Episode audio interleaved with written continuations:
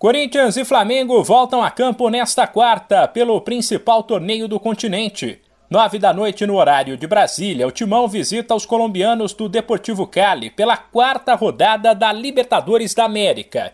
Líder do Grupo E com seis pontos. O Alvinegro, se vencer, pode deixar a classificação para o mata-mata bem encaminhada. Mas, em caso de derrota, pode cair para o terceiro lugar.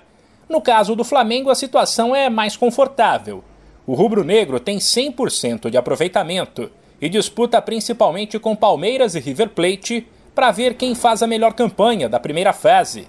Caso vença o Tajeres na Argentina às 7 da noite, o Flamengo estará garantido nas oitavas.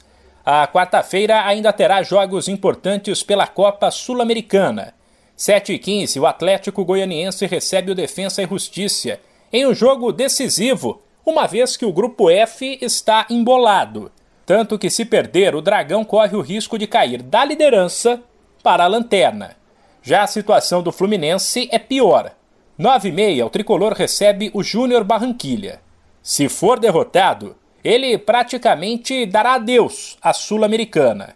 Ainda no futebol internacional, mas agora lá no velho continente, tem um jogaço que vale vaga na grande final da Liga dos Campeões da Europa contra o Liverpool.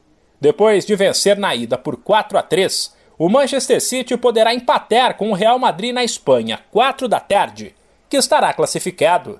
Para fechar o giro pelas principais partidas desta quarta-feira, quatro times entram em campo pela Série B. Sete da noite tem Novo Horizontino e CRB, e às nove CSA e Criciúma.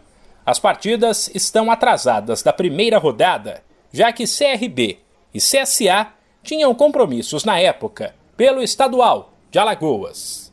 De São Paulo, Humberto Ferretti.